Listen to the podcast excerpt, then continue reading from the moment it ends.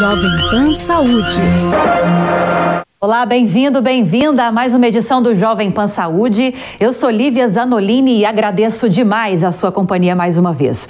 No programa de hoje vamos falar sobre o uso da inteligência artificial na área da saúde. Como será que ela já está sendo utilizada? Quais são as vantagens? Há algum tipo de desvantagens?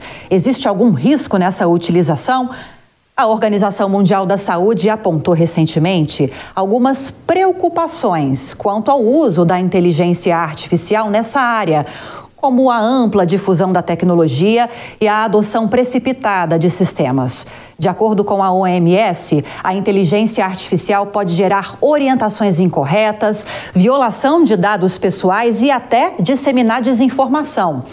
Para entender melhor sobre esse avanço tecnológico na saúde, como utilizá-lo da melhor forma possível, a gente recebe hoje aqui no Jovem Pan Saúde o diretor-presidente da Associação Brasileira de Organizações de Pesquisa Clínica, o Paulo Fernandes. Paulo, obrigada pela presença, seja bem-vindo. Muito obrigado, Olivia. Temos mais convidados também. Vamos falar com o Rodrigo Góes, que é ortopedista e cirurgião de coluna, que tem muita informação importante para compartilhar com a gente também. Rodrigo, bem-vindo. Obrigado. E para a gente fechar a nossa bancada de entrevistados hoje, Renata Troncoso, que é diretora e fundadora jurídica do portal Telemedicina. Doutora Renata, bem-vinda. Obrigada pela presença também. Prazer estar aqui com vocês.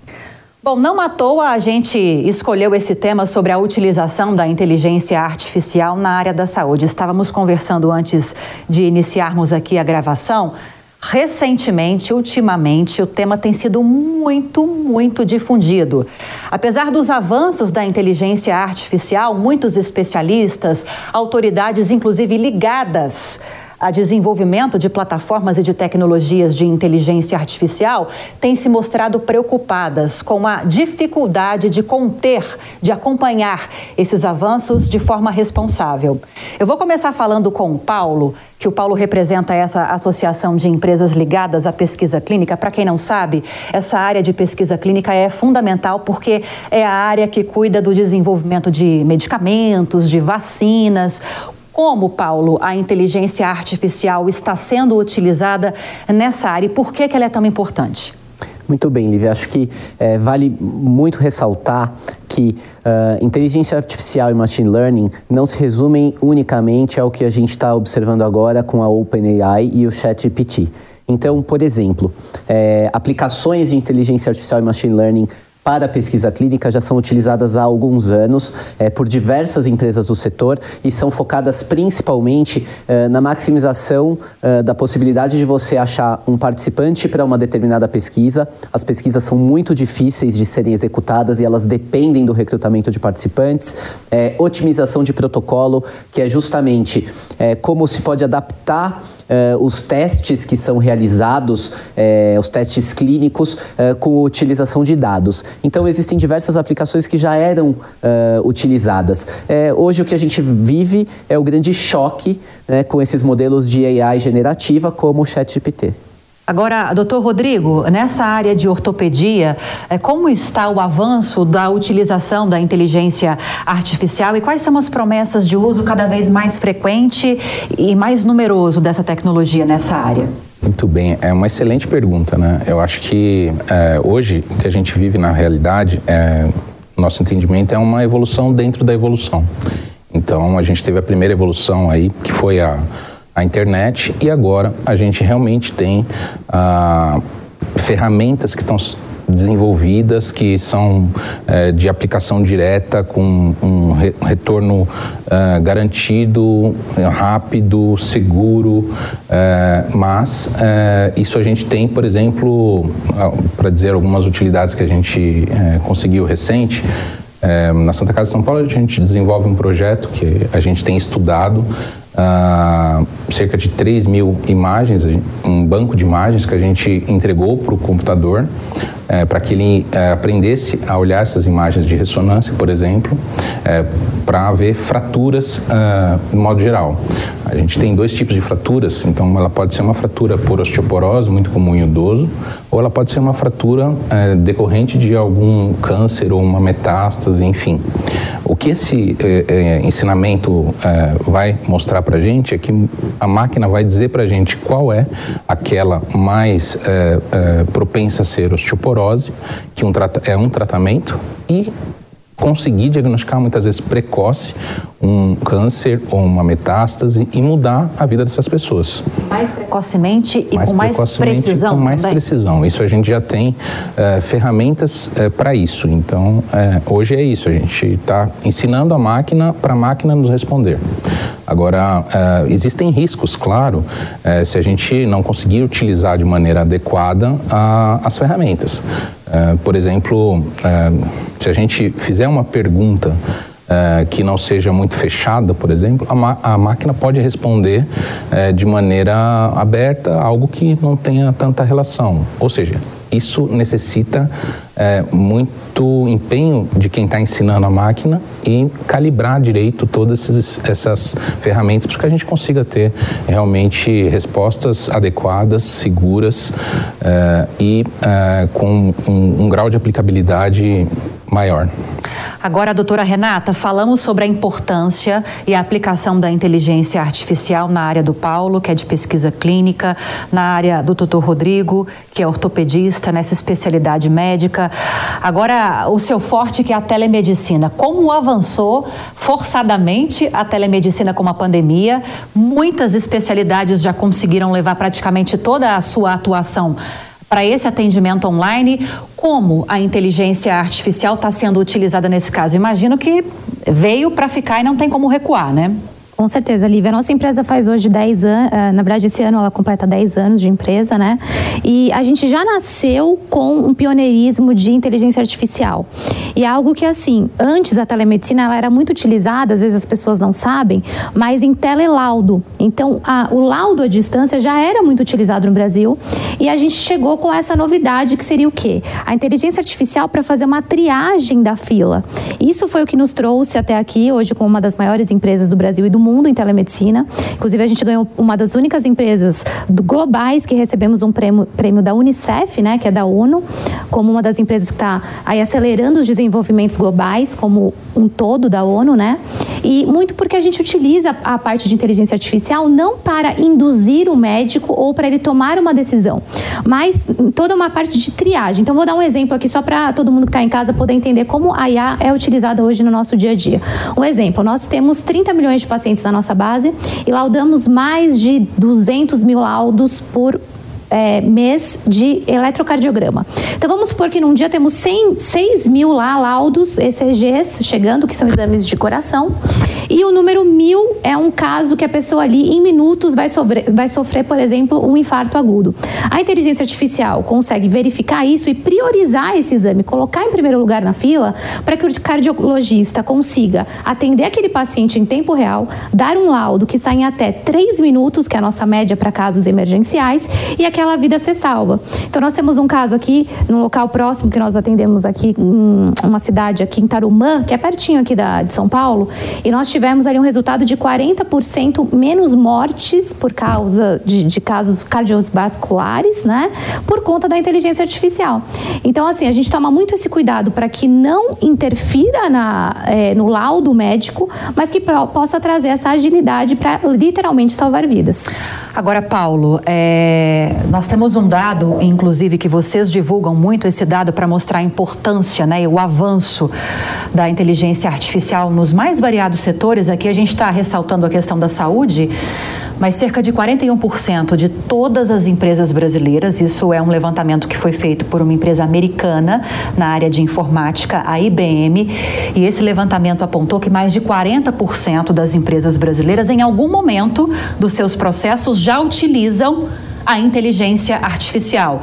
No início dessa entrevista, eu destaquei que há algumas preocupações em relação, como tudo na vida tem os dois lados, né? Há algumas preocupações em relação ao avanço dessa tecnologia tão rapidamente, principalmente. Inclusive, essa preocupação foi é, destacada pela Organização Mundial da Saúde. Essa questão de manipulação de dados, que tem uma questão ética envolvida, a questão de possíveis desinformações é, nesse processo todo. Quais são os cuidados que a gente precisa ter para tentar minimizar o máximo possível Daqui a pouco a gente vai falar de regulamentação, mas pelos recursos que nós temos e pelas regras que nós temos vigentes, quais são os principais cuidados que se tem que ter para que a gente extraia só ou pelo menos mais benefícios do que riscos dessa tecnologia? Muito bem. É, eu acho que uh, quando você me perguntou, você acabou tocando é, num dos pontos fundamentais, é, que é o tipo de pergunta que nós vamos fazer. Então, o que, que nós de fato queremos extrair a partir desses dados que são utilizados uh, nas aplicações de inteligência, artificial e machine learning. É, vou te dar um exemplo. Se eu quero recrutar participantes para uma pesquisa clínica num modelo tradicional, uma série de centros de pesquisa são contratados para participar, recrutar para participar desse estudo clínico. Pesquisadores atuarão lá junto à sua base de pacientes, aqueles pacientes que eles atendem no ambulatório, que eles têm dados médicos em prontuário. Esses prontuários serão revisados manualmente contra uh, as indicações do protocolo clínico para recrutar esses participantes na pesquisa. É, esse processo tem acesso a dados pessoais e esses dados pessoais são regulamentados de acordo com a nossa LGPD. O mesmo exemplo, só que utilizando é, aplicações de inteligência artificial e machine learning, como por exemplo a gente trabalha dentro da Sale for Health, a empresa que eu lidero. É, você consegue é, acessar Uh, esses mesmos dados de prontuário, principalmente quando esses dados estão numa base eletrônica. Esses dados também estão regulamentados e regulados pela LGPD, inclusive para estarem na base eletrônica, eles já precisam, né, o sistema precisa se cercar de uma série de cuidados, precisa ter uma série de validações, os dados são encriptados e aí esses dados são lidos, muito provavelmente. É, dados estruturados uh, por meio uh, de um algoritmo para leitura de dados estruturados, mas dados não estruturados, aqueles dados que estão nas notas clínicas do médico, utilizando eh, NLP, linguagem de processamento natural, eles são extraídos para dar a resposta. Então, dados encriptados, a regulamentação, a necessidade da confidencialidade, mas além de tudo isso, a responsabilidade do indivíduo que trata o dado e que faz o trabalho. E essa responsabilidade nenhum de nós pode abrir mão. Então, na realidade, quando se critica ou quando uh, se fala a respeito da necessidade de regular, sim, regular é muito importante, mas antes de regular tem o passo do profissional que, de frente ao dado, toma as decisões. E aí é esse conceito que é muito importante de ser mantido. Quem toma a decisão? É, é, resumindo de uma forma prática, Paulo, é, é, todos esses processos que você explicou para a gente com a utilização da inteligência artificial, no fim das contas, lá na ponta, isso resultaria ou já resulta em pesquisas mais fidedignas, pesquisas é, mais aceleradas, um processo mais otimizado. Tem essa vantagem também, não só na questão técnica, na questão logística, mas também na questão da saúde? Com certeza. Existe uma grande possibilidade, na realidade, isso já acontece. É, o uso dessas aplicações impacta a saúde pública, acelerando o desenvolvimento clínico com segurança. Desenvolver um novo medicamento uma nova vacina é algo que demora muito tempo. A gente tem o exemplo agora com a pandemia de Covid-19, onde diversas vacinas foram trazidas a mercado num tempo recorde. Com certeza foram utilizadas diversas aplicações como essas, de inteligência artificial e machine learning, na análise desses dados, na verificação de tendências, na antecipação de problemas, até mesmo na identificação de locais onde a epidemiologia epidemiologia da doença apontava maior número de casos, o que, para pesquisas de vacinas, acelerava a resposta para esses estudos. Então, elas são muito importantes, são fundamentais, é muito importante que o uso seja feito de forma correta, mas ele já impacta positivamente a, a, a sociedade como um todo. Bom, e para você que está chegando agora ao Jovem Pan Saúde, estamos falando sobre a importância do uso com responsabilidade e conhecimento da inteligência artificial em processos voltados para a área da saúde. E para a gente entender melhor na prática como esse esse movimento está acontecendo no mundo, especialmente aqui no Brasil. Nós recebemos o Paulo Fernandes, que é diretor-presidente da Associação Brasileira de Organizações de Pesquisa Clínica, também a doutora Renata Troncoso, cofundadora e diretora jurídica do portal Telemedicina, e o doutor Rodrigo Góes, que é ortopedista e cirurgião de coluna. Agora, doutora Renata, a gente está alertando aqui desde o início sobre a importância, desde o início a gente está destacando o quanto é bem bem-vinda essa tecnologia, mas é preciso conhecê-la cada vez mais e utilizá-la de forma cada vez mais responsável. Hoje, você havia me dito que na empresa onde você atua, cerca de 50% de todos os processos já utilizam a inteligência artificial. O objetivo é chegar a 100% ou não tem como chegar a 100%, porque os médicos são insubstituíveis? Olha, Lívia, eu acredito assim, o nosso foco sim seria chegar a 100%.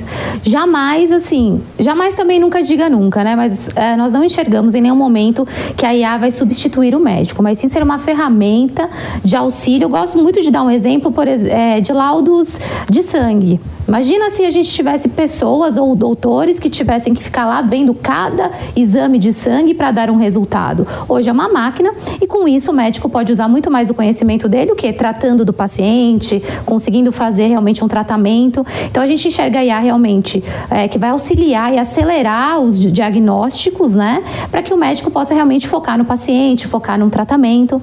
Como eu comentei com você, Lívia, a gente já utiliza em priorização é, de exames a inteligência inteligência artificial. Para teleconsulta, através da câmera do celular, a gente consegue verificar batimento cardíaco, pressão arterial e oximetria.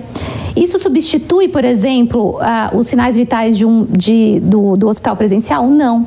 Mas é muito importante para o médico, por exemplo, saber se vale a pena ele pedir para aquele paciente ir para um presencial ou se ele pode ser atendido através de uma telemedicina. Então, a gente é, realmente enxerga que cada vez mais a IA está acelerando o tratamento, mas não enxergamos em nenhum momento que vai substituir o médico. Existem algumas especialidades, inclusive, que o atendimento online é muito restrito, muito inclusive, restrito. né? Com certeza. A gente vê casos que, uh, até aqui falando em ortopedia, né, estamos aqui com o doutor, uh, a, gente consegue em muitos casos, se o paciente já tem um exame, através do laudo, o médico já consegue orientar, mas em muitos casos ainda o presencial é, e sempre será essencial. Mas uh, a gente tem um dado muito importante que a gente enxerga que ajuda muito, inclusive no setor público, que 80%, olha esse dado, 80% das pessoas que vão até um pronto-socorro conseguem ser atendidas através de telemedicina, ou seja, seja, uma pessoa que realmente precisa de um, de um atendimento presencial, ela pode estar lá atrás na fila de uma pessoa que não precisaria estar ali. Então, o fato da telemedicina estar avançando no Brasil, a gente enxerga que vai auxiliar muito, principalmente o setor público, a desafogar as filas e a gente conseguir realmente atender presencial quem precisa. Doutor Rodrigo, a, a doutora Renata tocou num ponto que é justamente o que eu queria seguir com, com o senhor que imagine só o benefício ou os benefícios que a inteligência artificial poderia proporcionar para o serviço público, para o SUS. A telemedicina, se ela pudesse ser usada de forma mais ampla, mais profunda também no Sistema Único de Saúde, mas há impeditivos para isso. Para que isso seja utilizado no SUS, é preciso que haja uma regulamentação. Estávamos falando sobre isso. E existe um projeto de lei que está sendo chamado de Marco Legal, que vai regulamentar a utilização da inteligência artificial no Brasil, que está no Senado Federal. Foi protocolado pelo presidente do Senado e também também do Congresso Nacional, Rodrigo Pacheco, no comecinho de maio, mas é uma discussão muito complexa. Na sua visão de médico, é, é, preciso que haja essa regulamentação? E eu vou fazer uma outra pergunta que foge um pouquinho disso também. Como médico que lida diretamente com o paciente, as pessoas, os pacientes têm noção do quanto a inteligência artificial já está sendo utilizada na vida delas? Na área da saúde, claro. Claro, não, é um, um ponto fundamental. Eu acho que, na verdade, é, tudo é, deve ser baseado principalmente nas questões éticas e de responsabilidade é, para o atendimento, principalmente do médico com relação ao paciente. Ah, essa, essa relação médico-paciente, ela, ao longo da história, ela já foi muito é, mudada, desde Hipócrates, pai da medicina, até hoje, a gente mudou muita coisa. E eu acredito que continue a mudar. Mas mudanças não necessariamente. É, é, mudanças a gente tem, tem que esperar que sejam mudanças benéficas. Para serem benéficas, eu acredito que é, algum grau de responsabilidade deve ser é, é, imbuído, principalmente em quem gera esse dado. Né? Porque então o que, que a gente tem? Uma inteligência artificial que consegue gerar e trazer uma quantidade de informações com aplicação clínica grande, Mas é, a gente tem esse dado e a partir desse dado a gente pode tomar alguma conduta. Quem tomaria essa conduta? Essa é a questão. O médico, por exemplo, ele que vai assinar, ou, por exemplo, é, um, um, laudo que foi feito é, por inteligência artificial, esse paciente vai receber esse laudo, vai ler, e se for uma doença de câncer, se for uma doença, uma notícia pesada, onde tem a humanidade, que é um ponto fundamental da Organização Mundial de Saúde, que é a relação médico-paciente.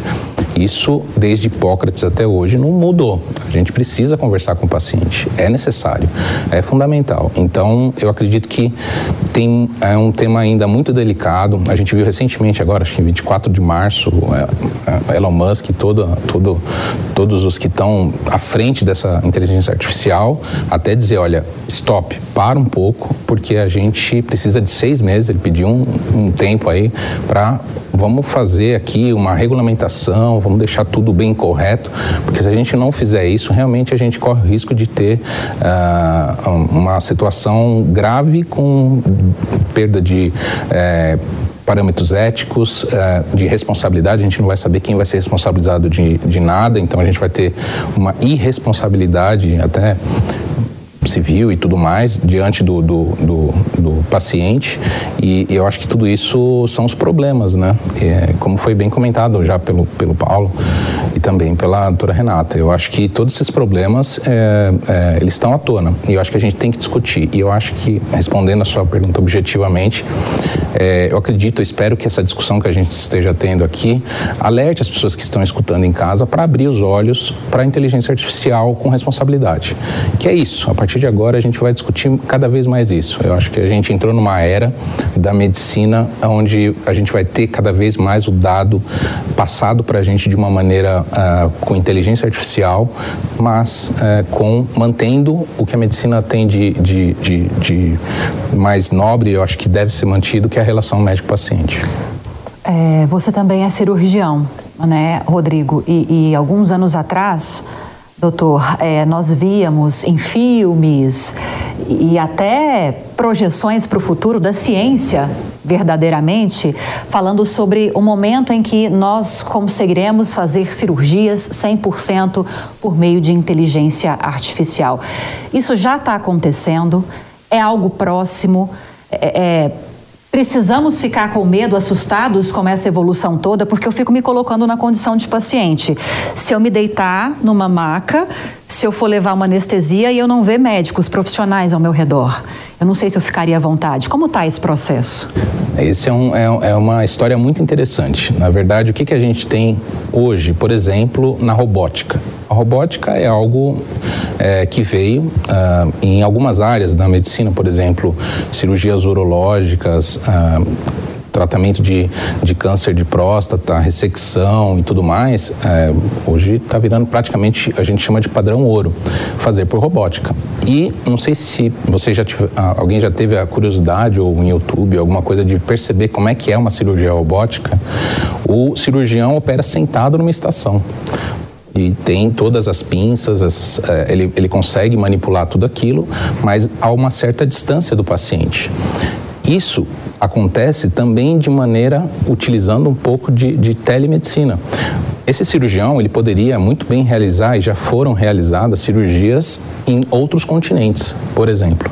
Então essa é uma aplicação é, direta, bonita, é, onde a gente pode levar isso, por exemplo, para áreas remotas. Então áreas remotas, se tiver um, um, um paciente lá, ele pode ser operado com uma tecnologia mais moderna possível.